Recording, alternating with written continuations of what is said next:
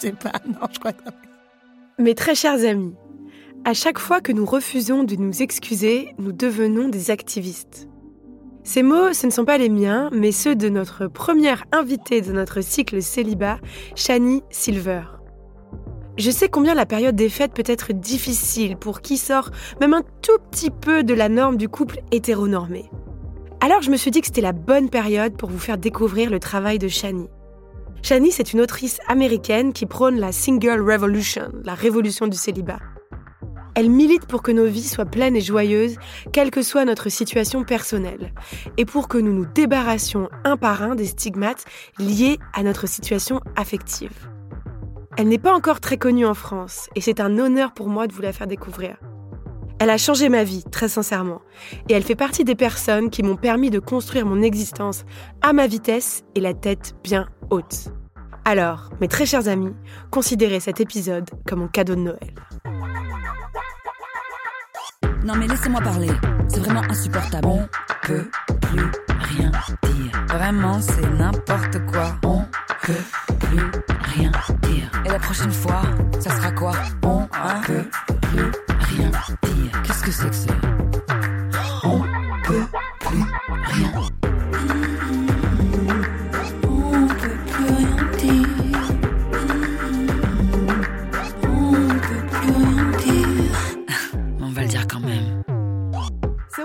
Alors mes chers amis, comme je vous le disais, on a la chance aujourd'hui d'accueillir une invitée très spéciale qui a même interrompu ses vacances à Paris rien que pour nous. Bienvenue à toi, Shani Silver. Merci beaucoup pour l'invitation. Merci beaucoup d'être là, Shani. Je suis vraiment très heureuse que tu sois là aujourd'hui car comme je disais, ton travail a changé ma vie. Et je dis ça très sérieusement. Shani, donc tu as écrit un livre qui s'appelle A Single Revolution, qui n'est pas encore traduit en France. D'ailleurs, s'il y a des éditeurs qui nous écoutent, traduisez-le immédiatement. Et Shani, tu animes aussi un podcast toutes les semaines qui s'appelle A Single Survey. Ton podcast parle du célibat et l'idée en gros, c'est de se débarrasser de la honte qui peut l'entourer. Et je dois dire que pour moi, ça a marché. Alors dans un premier temps, j'aimerais te dire merci beaucoup.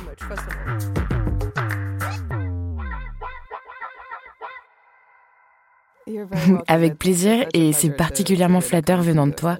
Merci beaucoup. Tu expliques dans ton livre que ton travail a commencé quand tu as décidé de ne plus être malheureuse en arrêtant de chercher sans cesse un mec. Tu t'es dit, je n'en peux plus de ressentir ça.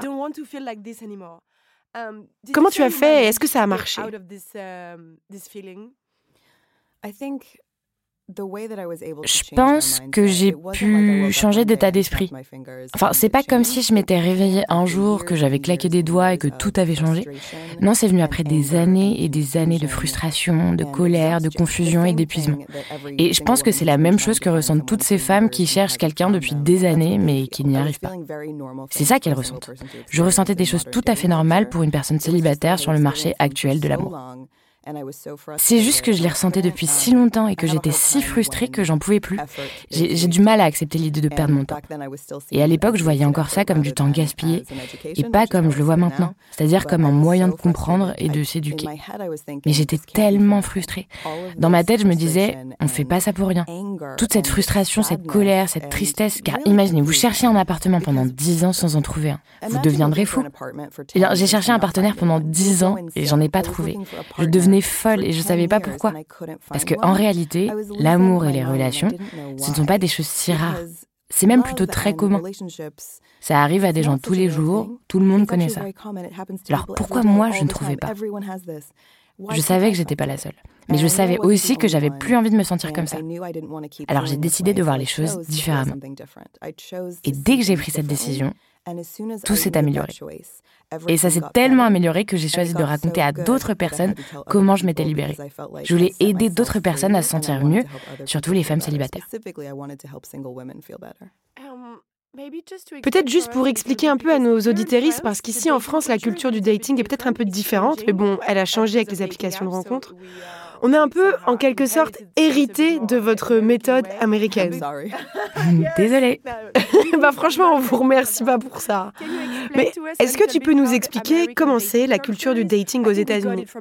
On voit un peu ce que c'est, on la voit dans les films, les séries, mais moi ce que je trouve fou, c'est que tout est codifié. Euh, tu couches au troisième date, tant que vous ne vous êtes rien dit, c'est obligé que vous n'êtes pas exclusif. Pour moi, tout ça, ça ressemble un peu à une série d'entretiens d'embauche, mais pour les relations amoureuses. Est-ce que c'est vrai? Est-ce que tu peux nous expliquer? c'est ça, tu as bien compris.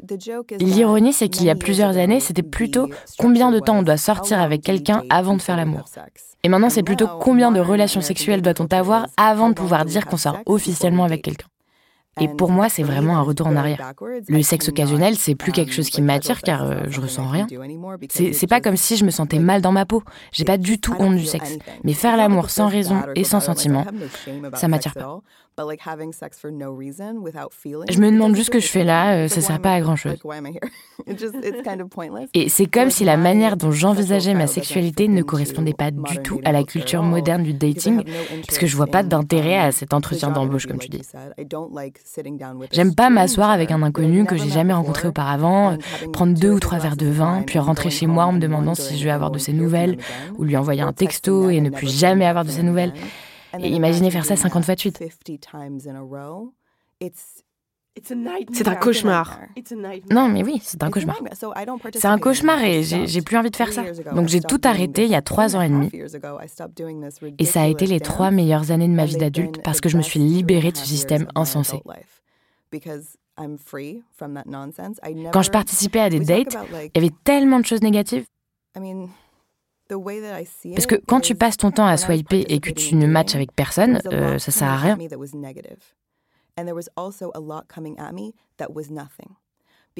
On évite les sentiments, on évite les interactions. Pour moi, la culture du dating, c'est l'empire du vide.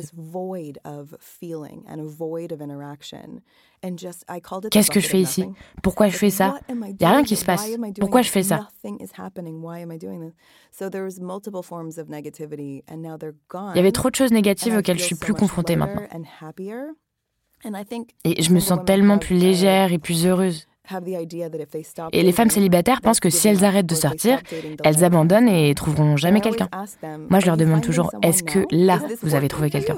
Est-ce que ce que vous faites actuellement, ça fonctionne? On pense que si on arrête de dater, on ne trouvera jamais personne. Mais c'est faux. Et avec mon travail, j'ai voulu montrer que c'était faux. Il n'est pas nécessaire de dater pour rencontrer quelqu'un.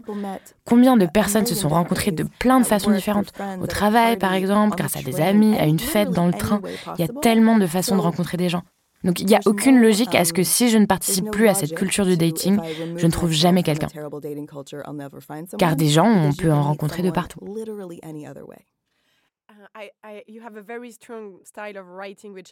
Tu as un style d'écriture qui est très fort, que j'aime beaucoup. Et une de tes catchphrases qui a vraiment résonné chez moi, c'est Les applications de rencontres transforment les femmes en travailleuses du sexe gratuites que les hommes peuvent ghoster.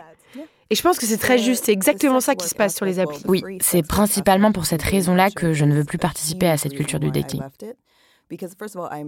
Parce que déjà, je suis vraiment en faveur de la décriminalisation du travail du sexe aux États-Unis. Ça me semble nécessaire.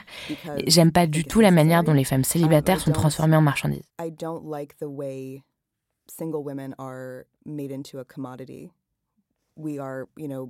C'est peut-être grossier de le dire comme ça, mais sur les applications de rencontres, les mecs peuvent faire ce qu'ils veulent sans qu'il y ait aucune conséquence. Ils n'ont pas à être polis ni respectueux. Et je tiens à préciser qu'évidemment, ça arrive que des femmes ne se comportent pas bien aussi. Mais c'est si rare d'entendre des hommes avoir les mêmes expériences que les femmes célibataires.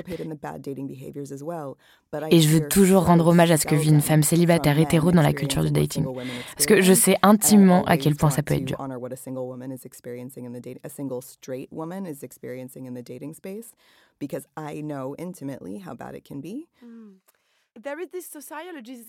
Il y a une sociologue américaine qui est très connue quand on s'intéresse de près à la culture du dating.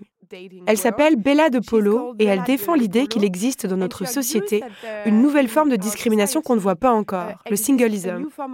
Euh, je ne sais pas encore comment on pourrait traduire ça en français, donc on va garder l'expression anglaise. Elle explique que les discriminations qui touchent les personnes célibataires prennent différentes formes. Ça peut être financier, quand il faut chercher un appartement par exemple, ou ça peut être euh, le fait qu'il y ait certaines aides que soient touchées exclusivement par les familles. Ça se manifeste dans les petits aspects de la vie aussi, quand tu pars en vacances avec tes amis et que les célibataires ont souvent la pire chambre. Est-ce que c'est ça le singleism selon toi? Oui, c'est exactement ça, même s'il y a quelques exceptions à cette règle. Par exemple, je pense que justement j'ai eu la maison dans laquelle je vis parce que j'étais célibataire. Je crois que mon propriétaire a préféré mon dossier à celui d'un couple à cause du bruit. Je fais apparemment moins de bruit. Mais oui, être en couple, ça permet d'avoir de nombreux avantages financiers, en termes d'impôts ou de taxes en général. Et je pense que c'est vraiment intentionnel. C'est très capitaliste et très patriarcal.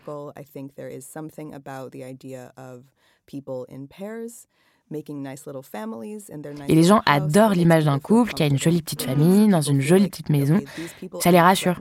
Si vous avez une famille, vous n'êtes pas menaçant. Mais une femme seule, heureuse, qui ne passe pas son temps à chercher un mari, ça rend les gens nerveux.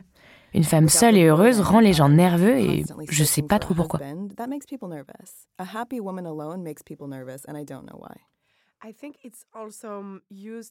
Je pense que la figure de la femme célibataire, elle est aussi utilisée à des fins politiques, et notamment en ce moment aux États-Unis.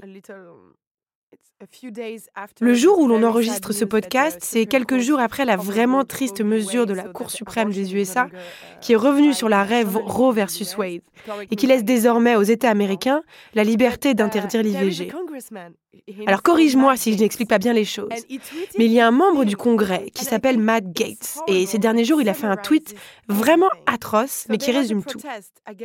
Pour donner un peu de contexte, il y a quelques semaines, il y a donc eu une manifestation en faveur de l'avortement et donc contre l'annulation de l'arrêt Roe versus Wade. Et cet homme, donc ce membre du Congrès, il a tweeté. Écoutez, c'est fou. Il a tweeté. Combien de femmes qui se sont mobilisées contre l'annulation de l'arrêt Roe versus Wade sont des millénials suréduquées et mal aimées qui rentrent chez elles l'âme en peine pour manger seules un plat réchauffé au micro-ondes avec leur chat et aucun match sur Bumble. Des millénials suréduqués et mal aimés avec leur chat qui ne matchent pas sur Bumble. Cette image, elle est utilisée comme une arme politique contre les femmes. C'est une menace en fait. Ce que ça veut dire, c'est si tu te bats pour tes droits, tu deviendras comme ça. Et dire que devenir suréduqué et mal aimé, c'est présenté comme étant vraiment la pire chose, le pire des destins. Et c'est pour ça aussi que ton travail, pour moi, est politique. Oui, oui, c'est un très vieil argument, très ancien. Et c'est une arme utilisée par les hommes pour faire croire aux femmes que la chose la plus importante dans leur vie, c'est de savoir si elles plaisent ou non à un garçon. C'est exactement ça que ça veut dire. Bon, déjà, je prends pas du tout au sérieux ce que dit cet homme parce que ce qui se passe actuellement aux États-Unis, c'est un cauchemar, c'est terrifiant. Et je dois y retourner dans quelques jours et ça me brise le cœur. Bien sûr, les débats étaient évidemment sur l'avortement, mais en réalité, je crois qu'il s'agit plus largement de l'autonomie des femmes et de la possibilité de disposer de son corps librement, et nous n'avons plus le droit à ça. Et il n'y a aucun mot de réconfort à ce sujet. Et les femmes mariées, les femmes célibataires et les femmes de couleur ne seront pas impactées de la même manière.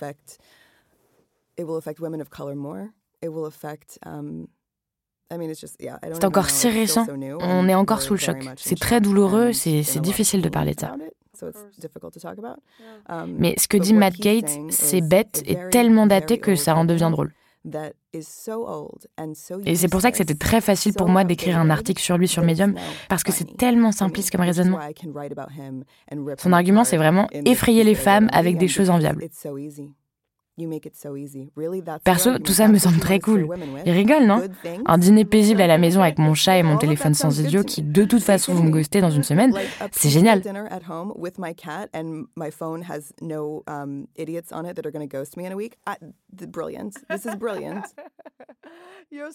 Tu as tout à fait raison. Uh, Mais moi, ça me met vraiment en colère de voir que les femmes célibataires sont encore et toujours discriminées. Il y avait une invitée dans ton podcast, c'était une vieille dame, très calme, qui expliquait qu'un jour, elle était tombée malade. Et que le médecin avait supposé qu'elle ne voudrait pas se soigner parce qu'elle avait ni mari ni enfant. Il était parti du principe que sa vie n'avait pas de valeur. Moi, j'étais en train de me brosser les dents quand j'ai entendu cet épisode et j'étais là, mais quoi Est-ce que tu peux nous en dire un peu plus sur l'histoire de cette femme? Bien sûr. Alors, on a diagnostiqué un cancer à John Delfator, qui est professeur. Et quand elle est allée chez le docteur, elle n'a pas reçu les soins et les traitements appropriés parce que l'équipe médicale s'est dit pourquoi elle voudrait vivre alors qu'elle vit toute seule? Et ils se sont aussi dit que personne ne serait là pour s'occuper d'elle. Et c'est pour ça que le médecin n'a pas jugé utile de la soigner. Et il s'est dit que vu qu'elle n'était pas mariée et qu'elle n'avait pas d'enfant, personne ne l'aiderait. Alors qu'en réalité, elle était entourée d'un groupe d'amis qui l'a accompagnée, qui l'a aidée et surtout lui a permis de guérir.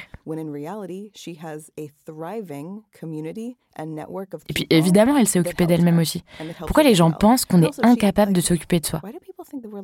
Après, bien sûr, quand tu dois prendre un traitement pour un cancer, tu as besoin d'aide, tu as besoin que quelqu'un t'amène au rendez-vous, que quelqu'un t'aide à la maison quand c'est nécessaire. Mais ça peut être fait par d'autres personnes que les conjoints. Et puis en se renseignant de son côté, elle s'est rendue compte que bien souvent, les conjoints et les enfants ne sont pas très aidants.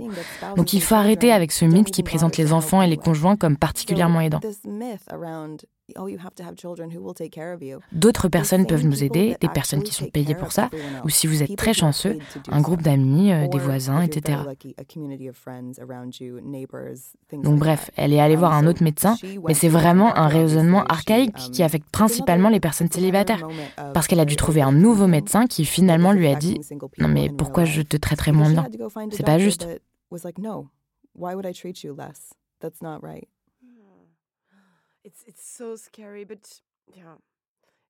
c'est assez effrayant. Mais oui, tu as raison. Derrière, il y a vraiment l'idée que si tu es seul passé un certain âge, plus personne ne t'aidera. C'est encore très marqué dans la tête des gens.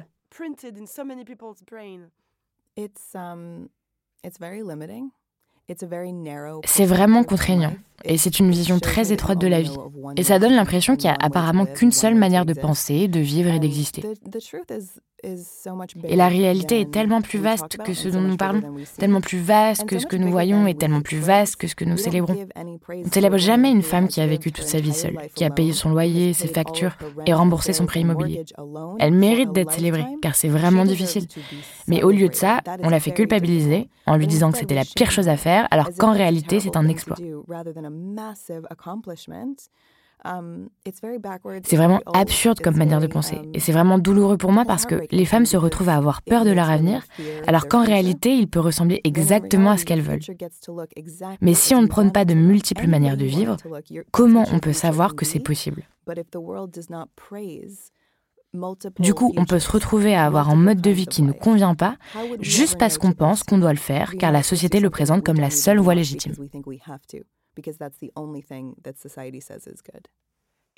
Dans ton livre, tu développes ce concept qui est hyper intéressant, qui est la prologue life. Qu'est-ce que ça veut dire la prologue life ou la vie prologue en français? La prologue life, c'est d'attendre d'avoir un partenaire pour faire des choses. Par exemple, je ne peux pas voyager si je suis seule. Je ne peux pas acheter une maison. Et même les petites choses, je ne peux pas avoir de bons appareils dans ma cuisine, comme un blender ou un mixeur. De l'université jusqu'à mes 30 ans, j'ai eu que des ustensiles pourris car je pensais qu'il fallait attendre d'être marié pour avoir de bons outils à la maison. C'est ridicule, non? Mais c'est ce que je pensais, c'est ce qu'on m'avait appris. La prologue life, c'est d'attendre d'avoir un partenaire pour que ta vie commence.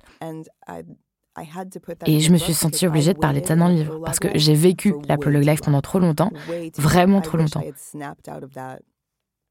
J'aurais aimé que ça s'arrête à mes 25 ou mes 26 ans.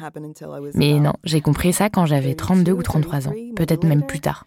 Je vivais pas pleinement, car je pensais que je n'y étais pas autorisée. Uh, tu expliques, et c'est une image très forte, que tu as eu cette révélation pendant les vacances de Noël. Tu étais assise dans la voiture de ta mère. Est-ce que tu peux nous raconter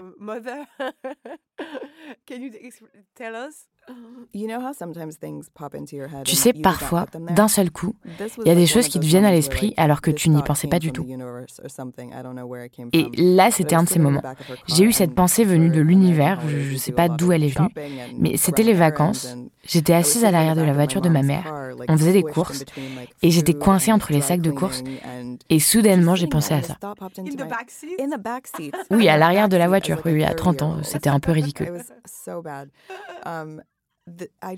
Et je me suis dit, t'as pas à rencontrer quelqu'un pour que ta vie commence. C'était vraiment évident. Et je pense que ça a été vraiment le début de ma carrière. J'avais jamais pensé à ça avant.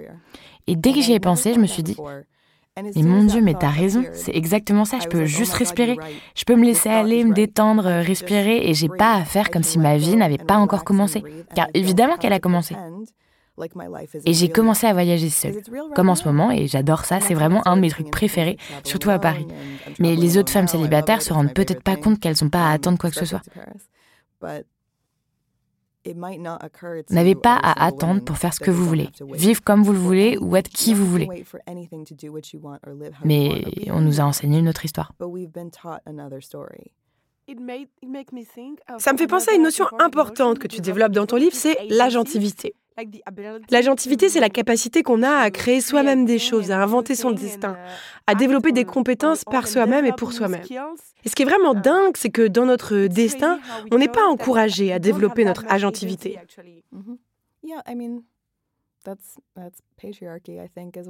Oui, je pense que c'est à cause du patriarcat. C'est ce qui est attendu des femmes. On veut qu'elles soient mises dans une jolie petite boîte, très soignée, très facile à comprendre et qui ne représente aucune menace.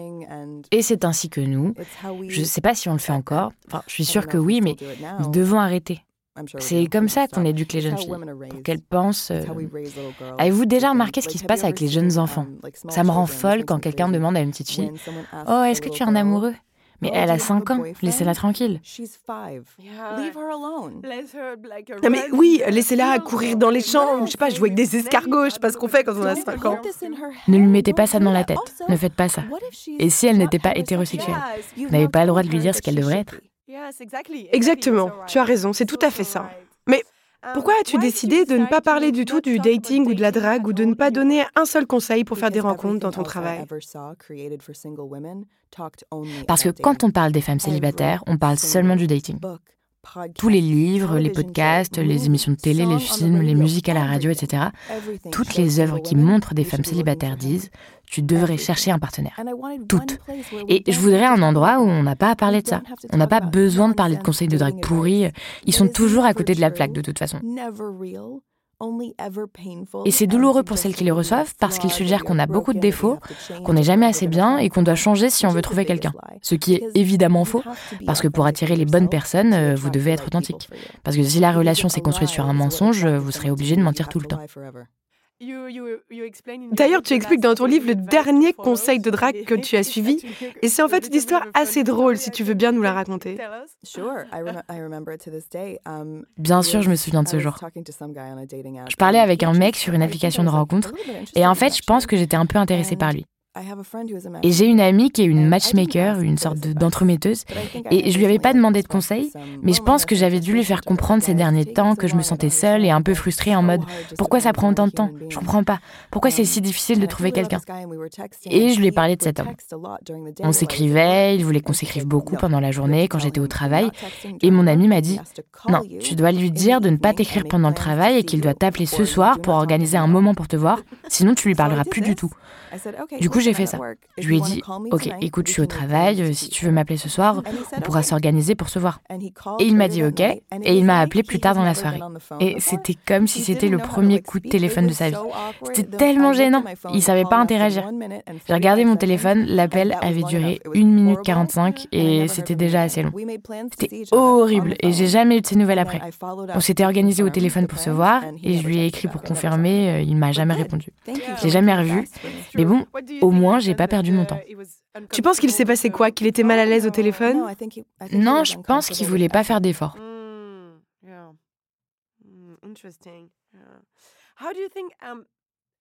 Et pourquoi penses-tu que tous ces conseils de drague soient si blessants? Parce que d'une certaine façon, peut-être, ils sous-entendent qu'on n'est pas assez bien? Je pense que les conseils de drague sont dangereux. Parce qu'ils n'ont pas besoin d'être corrects. Personne n'ira jamais dire euh, J'ai fait ce que tu m'as dit de faire et ça n'a pas marché. Je veux dire, il n'y a ni conséquences ni risques pour la personne qui les donne, alors que la personne qui les reçoit prend tous les risques et doit vivre en faisant ce que la personne lui a conseillé. En réalité, personne ne détient la bonne parole. Personne ne peut prédire le futur. Et ces conseils de drague créent des moments absurdes, comme celui que j'ai raconté. Pire, ils sous-entendent qu'on ne doit pas être naturel, qu'on doit changer si on veut un jour trouver l'amour. C'est absurde.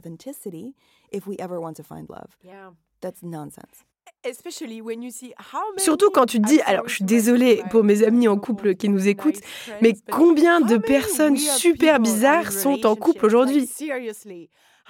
et sérieusement, combien de personnes sont en couple alors qu'elles n'ont pas suivi de thérapie ou qu'elles ne sont pas franchement matures, matures émotionnellement? Bien sûr, c'est bien de travailler sur soi ou de suivre une thérapie, mais pas pour trouver un mec, non.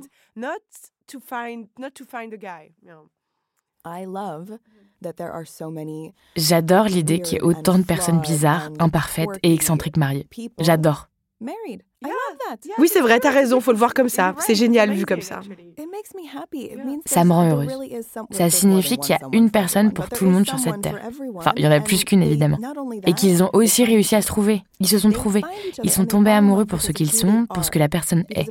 Et vous n'avez pas besoin de changer pour qu'une personne puisse vous aimer. Cette personne a vu qui vous étiez et vous aime pour ça. Et pour moi, c'est ce qui fait qu'une relation vaut la peine d'être vécue.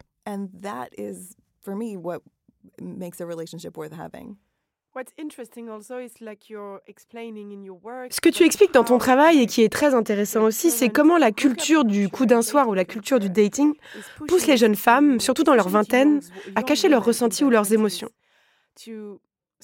Euh, comment t'appelles déjà ce qu'on met à un chien pour qu'il ne morde pas? Une muselière? Ah oui, une muselière. Donc moi, en français, j'ai une théorie là-dessus que j'appelle la muselière de la fille cool.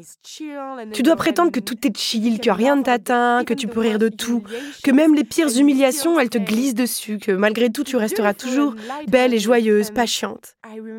Et je me souviens, moi, de du mal que ça m'a fait pendant toute ma vingtaine, de tout simplement mentir sur le fait d'être un être humain avec des émotions. C'est une culture qui est pour moi tellement toxique. Être tout le temps détendu, calme, cool. Ouais. Bah, tu peux pas être cool tout le temps. C'est avantageux pour les hommes et ça dessert les femmes. Et bien sûr, c'est vraiment un scénario très hétérosexuel. C'est avantageux pour les hommes, même si eux aussi ressentent des émotions. Mais nous, on nous a appris à faire taire notre naturel, notre authenticité, nos émotions.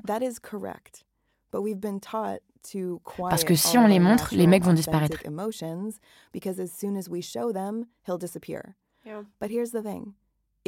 Mais si votre naturel, votre authenticité et vos émotions les effraient, et qu'ils partent. Vous ne voulez pas de cette personne dans votre entourage de toute façon. Mais on continue de leur mentir et de mentir à nous-mêmes aussi. Mais pourquoi C'est quoi l'objectif vous ne pouvez pas avoir de relation avec quelqu'un que vous effrayez, quelqu'un qui a peur de vos sentiments, qui a peur de ce que vous êtes. Je vois pas comment mentir peut régler un quelconque problème de célibat.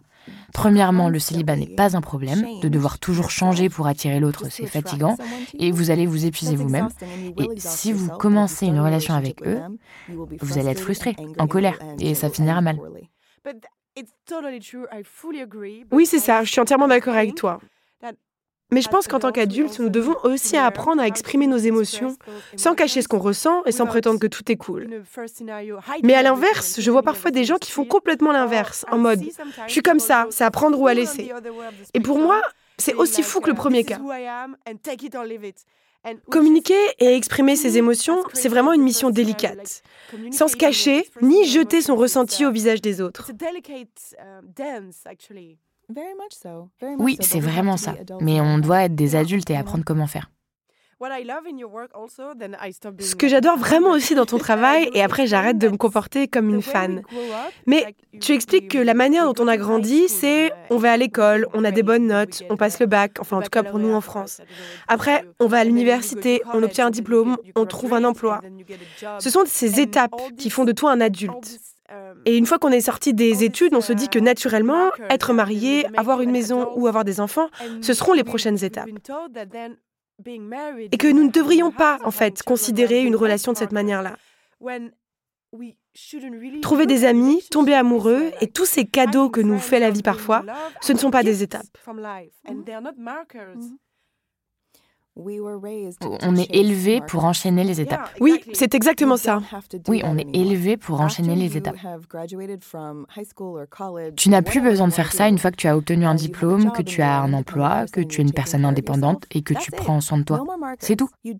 Plus besoin de nouvelles étapes. Vous n'avez pas besoin d'attendre la prochaine étape de votre vie pour vous sentir accompli. Vous vivez votre vie de manière authentique tous les jours et c'est un accomplissement qui mérite d'être célébré. Tu n'as pas à courir après la prochaine grande étape pour que des personnes te célèbrent. Parce que nous célébrons ce que nous connaissons. Et si vous n'avez jamais vu une femme célibataire célébrer, vous ne savez pas que c'est possible. J'ai eu 40 ans hier et je me suis célébrée comme je voulais le faire. Vous pouvez faire ça. Vous n'avez pas besoin que ça ait du sens pour les autres, pour votre famille, ce qui est le plus difficile. Mais quand on arrive à se défaire du besoin constant d'approbation des autres, on se sent libre de vivre comme on le veut. Et ce sera toujours mieux que de vivre en attendant l'approbation des autres.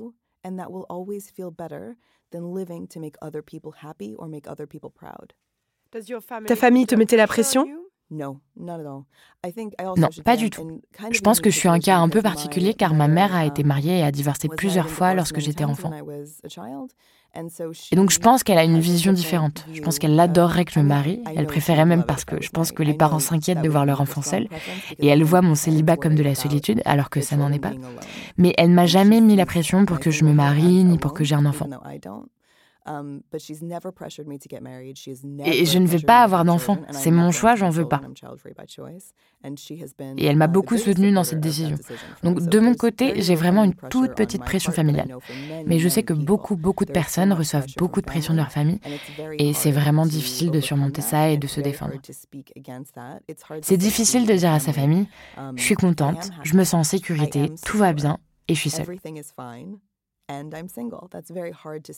C'est vraiment difficile à dire parce que c'est difficile de trouver les mots. Mais c'est aussi difficile parce que souvent ta famille ne va pas te croire et donc tu vas devoir prouver que tu es heureux. Et c'est pour ça que c'est si terrible. Donc j'espère que mon travail, mon livre pourra être utile à des femmes célibataires qui vont pouvoir l'offrir à leur famille pour qu'ils comprennent qu'une personne célibataire n'a pas à prouver son bonheur.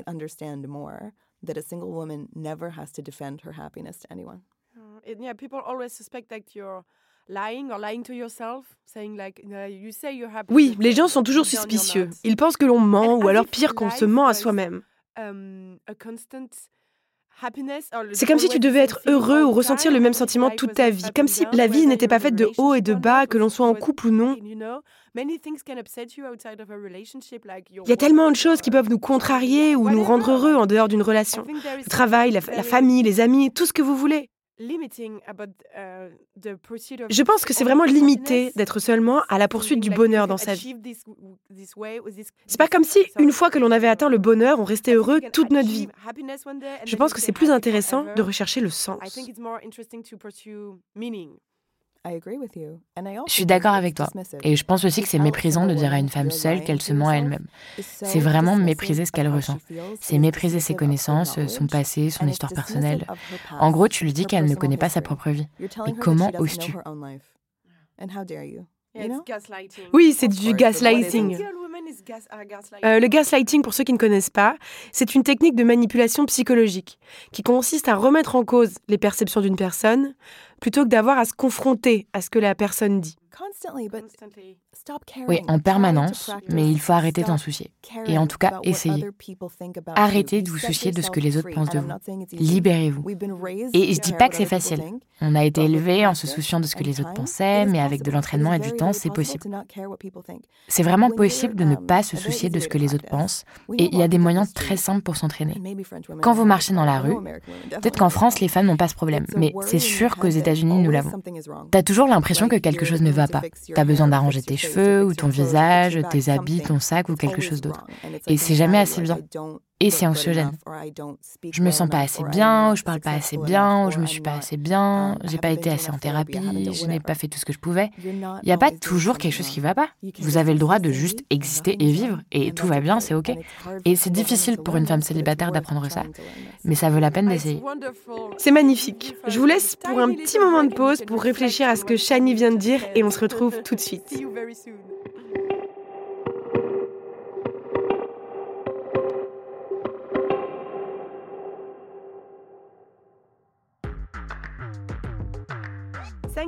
Merci d'être avec nous, c'est toujours On peut plus rien dire et nous avons la chance d'être avec l'autrice et podcasteuse Shani Silver qui a accepté de prendre un moment avec nous pendant ses vacances. Shani, tu disais juste avant que tu ne voulais pas d'enfants. Est-ce que tu as toujours su que tu n'en voulais pas?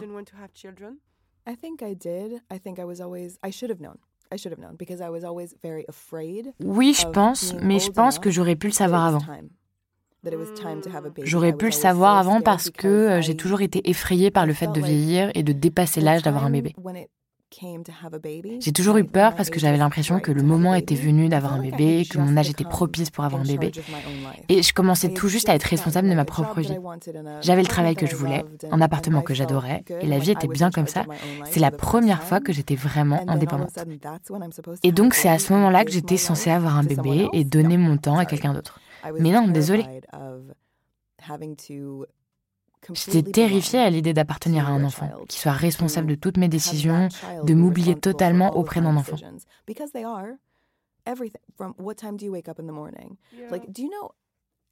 J'ai beaucoup d'amis qui sont mamans et c'est génial, je suis tante et j'adore ça, mais elles ne peuvent pas finir leur café tant qu'il est encore chaud.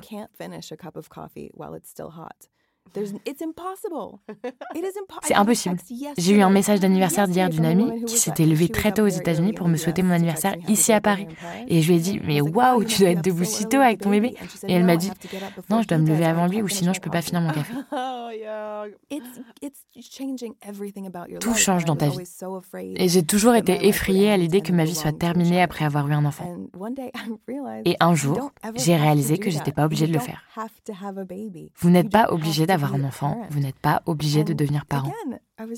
Et pareil, après avoir réalisé ça, je me sentais juste libre. Je m'étais débarrassée de tellement d'inquiétudes, de peur et de ce fardeau que j'avais imaginé dans ma tête une fois que je serais devenue mère.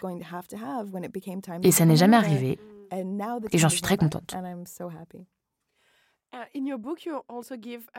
Dans ton livre, tu donnes aussi des exemples concrets pour réagir dans certaines situations.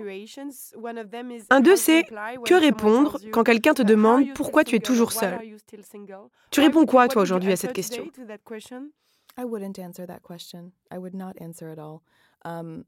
bah, je répondrai pas à cette question. Je répondrai pas du tout. Je veux plus qu'on me pose cette question. Et je pense qu'arrêter d'y répondre, c'est déjà une première étape pour qu'on ne la pose plus. La seule raison pour laquelle une personne est toujours célibataire alors qu'elle ne le souhaite pas, c'est qu'elle n'a pas rencontré son âme sœur. C'est la seule raison. Vous n'êtes pas bizarre ou pas assez bien. Il n'y a aucun comportement qui explique le fait que vous soyez seul. Vous n'avez juste pas rencontré la bonne personne. Et on ne sait pas quand ça arrivera. Et à chaque fois qu'une femme célibataire me demande Mais pourquoi tu es seule Comment ça se fait que tu sois toujours célibataire Elle alimente les mêmes vieux récits négatifs sur le célibat et c'est hyper culpabilisant. Parce que je ne sais pas si vous avez remarqué que toute la culture du dating rejette la faute sur les femmes célibataires. C'est très rarement le cas pour les hommes célibataires.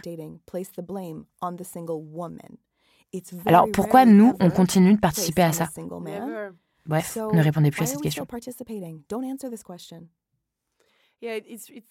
Oui, moi c'est grâce à ton travail que j'ai appris que parfois on peut simplement dire ⁇ Je ne veux pas parler de ça ⁇ et c'est ce que j'ai fait il y a quelques semaines. Je vais te donner un exemple. J'étais chez une amie d'enfance.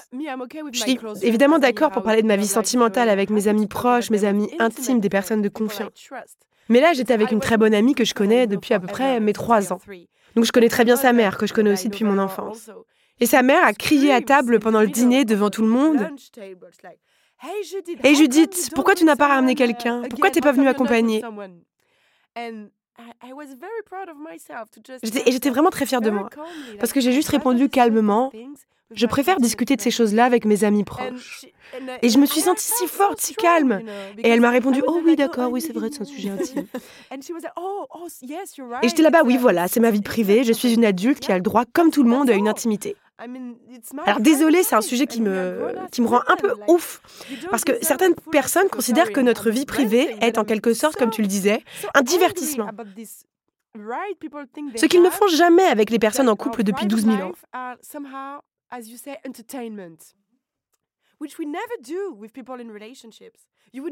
Personne ne criera jamais à table à un couple. Alors, vous baisez toujours Vous avez toujours des rapports sexuels Personne ne fait ça.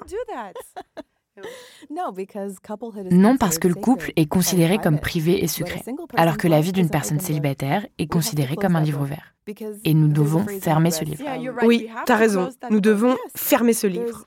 Oui, aux États-Unis, on dit ce qu'il se passe derrière une porte fermée, ça ne te regarde pas. Et la porte des personnes célibataires est fermée aussi. On mérite autant d'intimité et de respect que les personnes en couple. Il n'y a aucune raison que le fait d'avoir des rapports sexuels avec la même personne te donne le droit d'être plus digne de respect que moi. Um, Dans ton livre aussi, tu consacres un chapitre à des conseils très pratiques. Et il y en a un qui concerne l'épargne. Uh, c'est intéressant parce qu'en France, c'est peut-être plus difficile pour nous de parler d'argent que pour vous, même si ça change. D'ailleurs, je fais un petit aparté. Si ces sujets vous intéressent, je recommande à nos auditoristes de vous abonner à la newsletter Plan Cash, qui parle pour faire court d'argent et de féminisme. Toi donc, dans ton chapitre, tu expliques pourquoi c'est uh, si important quand on est une femme d'épargner de l'argent. Alors, la raison peut paraître évidente, mais j'aimerais quand même que tu développes. Pourquoi c'est si important d'épargner Moi, je suggère aux femmes célibataires d'épargner de l'argent pour des raisons de sécurité et pour qu'elles n'aient pas peur de l'avenir. Parce que si quelque chose nous arrive quand on est seul, l'idée de ne pas pouvoir s'en sortir, c'est effrayant. Donc le fait d'avoir une épargne permet de faire face à de gros imprévus sans crainte, car vous savez que ça va être OK. Et l'idée, c'est pas de zapper son café du matin en pensant que ça nous fait économiser de l'argent. Non, ça ne fait pas économiser. Économiser de l'argent, c'est placer une partie de son salaire sur un compte épargne. Et là, tu vois ton compte se renflouer au fil du temps et tu te sens mieux. Ok, ça se remplit, ça m'assure une bouée de sauvetage.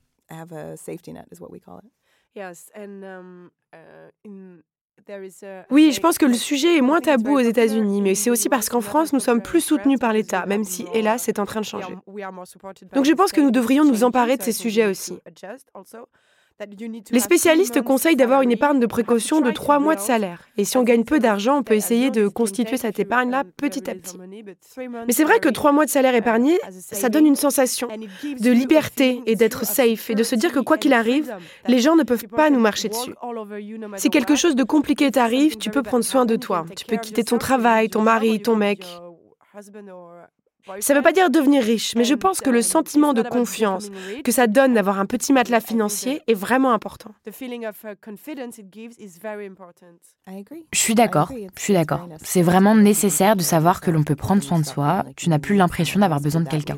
Parce que je pense que l'argent ne devrait jamais être un facteur motivant dans une relation. Et ça l'est parfois parce que la vie est difficile et très chère. Et combien de personnes restent dans une relation nulle parce qu'elles pensent qu'elles ne peuvent pas se permettre de vivre seules? Alors que c'est tellement mieux de vivre dans un petit endroit, rien qu'à toi, plus sûr, que dans un endroit immense avec ton mec si ça va plus entre vous. Je suis d'accord, je suis complètement d'accord. Et ce qui est vraiment intéressant aussi dans ton livre, c'est que tu parles d'un sujet qui est vraiment tabou, qui est celui de la vieillesse et de vieillir seul. Et tu rajoutes qu'on devrait toutes préparer notre vieillesse et y penser sans tabou, et même l'anticiper, car aucun homme ne nous empêchera de vieillir. C'est pas parce que vous préparez votre fin de vie que ça va se réaliser, c'est vrai. Vous pouvez prendre soin de vous et prévoir votre futur pour qu'il soit plus sûr et finalement vous rencontrez quelqu'un et vous changez vos plans. C'est ok, c'est vraiment ok. Réfléchir à tout ça ou mettre des choses en place pour se protéger ne va pas les rendre réelles. Car évidemment, on ne peut pas prédire le futur. Mais vous pouvez faire en sorte de vous sentir mieux dans le présent en mettant en place des petites choses pour prendre soin de vous.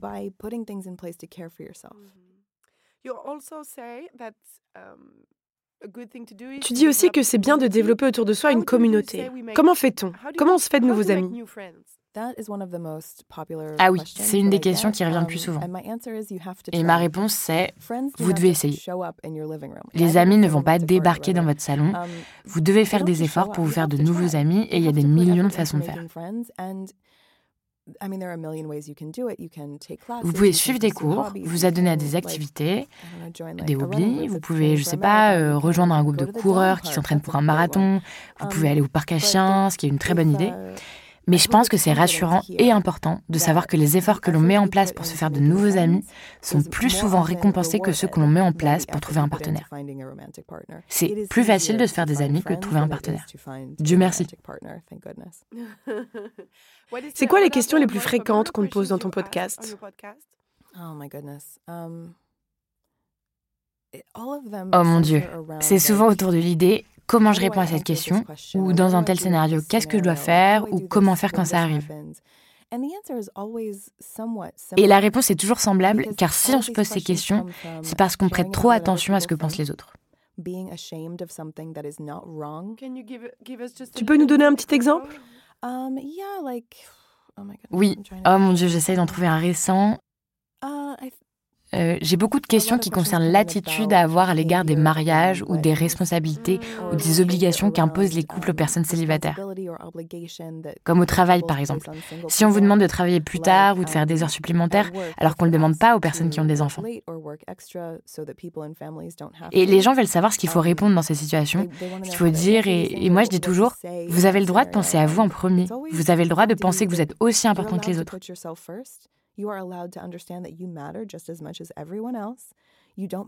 Vous ne comptez pas moins, vous n'êtes pas moins important, euh, vous ne valez pas moins qu'un autre. Um, uh, et le simple fait de reconnaître que vous êtes aussi légitime et digne de respect que les autres, bah, ça vous aide à acquérir une certaine confiance. Hmm. Um, Comment gérer l'anxiété engendrée par la comparaison? La comparaison est une grande source d'anxiété. Mais vous choisissez aussi de vous comparer en scrollant vos réseaux sociaux et en regardant les photos des autres avec leurs partenaires pendant leurs vacances, leur mariage, leurs fiançailles, etc. Vous choisissez de regarder ce que les autres ont. Vous choisissez de regarder ce qui ne vous arrive pas à vous et vous l'interprétez comme révélant quelque chose sur vous. Mais ce mariage, c'est pas le vôtre, il n'a rien à voir avec vous. Vous choisissez de regarder ce qu'ils ont et de considérer que le bonheur des autres vous enlève quelque chose à vous. Mais c'est une immense perte de temps. C'est parce que nous avons été élevés et conditionnés à penser comme ça. Mais en vrai, on n'est pas obligé de le faire. Vous devez arrêter de vous comparer aux autres. Premièrement, c'est une perte de temps. Et imaginez tout ce que vous pourriez faire si vous pouviez vous libérer de la douleur, de la tristesse et de la solitude qu'implique le fait de se comparer constamment aux autres. Ce que je trouve vraiment intéressant dans ton travail, c'est que tu n'es absolument pas amer en expliquant tout ça. Nous pouvons décider de regarder le bonheur des autres, pas pour se souvenir de ce qu'on n'a pas, mais comme un rappel de ce qui est possible. Et je pense que c'est vraiment puissant de penser comme ça.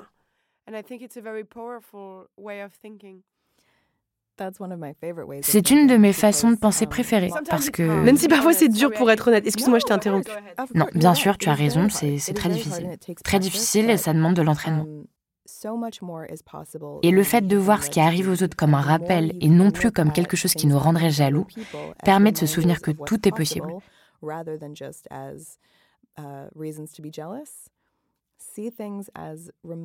Vous avez le droit de regarder le bonheur de quelqu'un d'autre et au lieu de vous comparer et de vous sentir mal dans votre peau, vous pouvez vous en servir pour vous rappeler que l'amour existe tout le temps.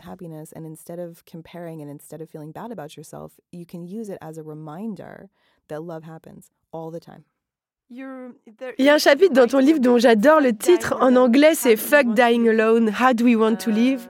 On pourrait le traduire par On s'en fout de mourir seul. La question, c'est comment voulons-nous vivre? Raconte-nous. Il y a tellement d'inquiétudes autour de ça. Je veux pas mourir seule, et si je mourais seule Des personnes veulent être en couple, pourquoi Pour juste ne pas être seule dans les derniers moments de leur vie. Mais le seul moyen de ne pas mourir seule, c'est de mourir le premier, c'est tout. C'est tout. Et il n'y a pas de quoi avoir peur. J'ai pas du tout peur de la mort.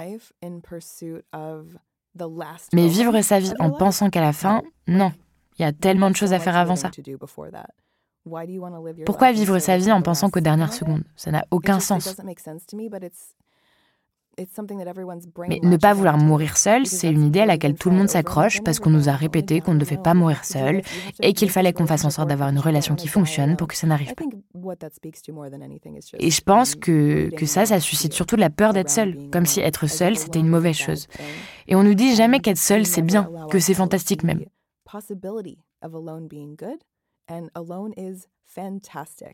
Il n'y a aucune alternative qui nous montre qu'être seul, c'est bien, ou qui nous apprenne à apprécier le fait d'être seul, car évidemment, vous ne serez pas seul pour toujours. Je le rappelle, mais c'est pas si rare de trouver quelqu'un, euh, ça arrive tout le temps. On ne demande pas un yacht à Capri, on recherche juste un partenaire, c'est pas grand chose. Mais c'est important d'apprécier le fait d'être seul, et d'apprendre à apprécier ça pour plein de raisons.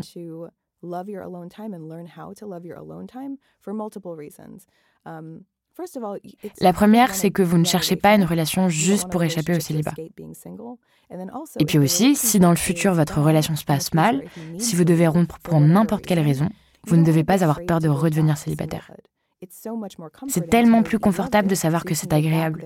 Comme ça, si un jour vous devez rompre, vous n'aurez pas peur du célibat. Parce qu'au final, être dur avec soi, même quand on est célibataire, ça ne nous fera pas tomber amoureux plus facilement. Exactement. Exactement.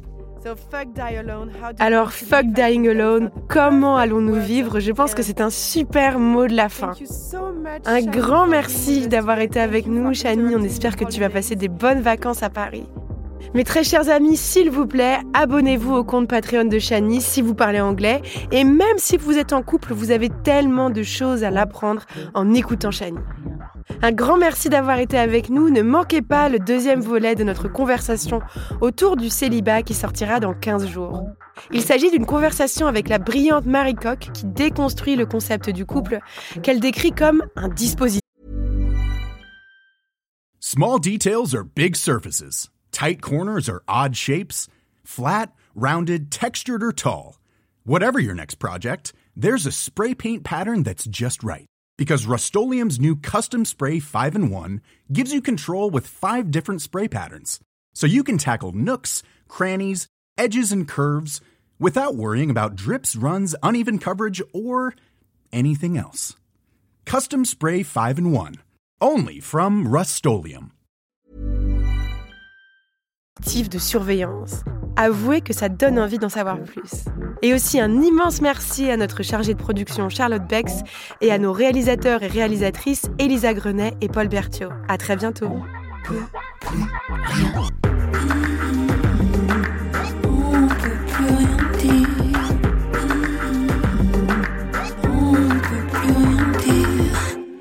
Ah bon?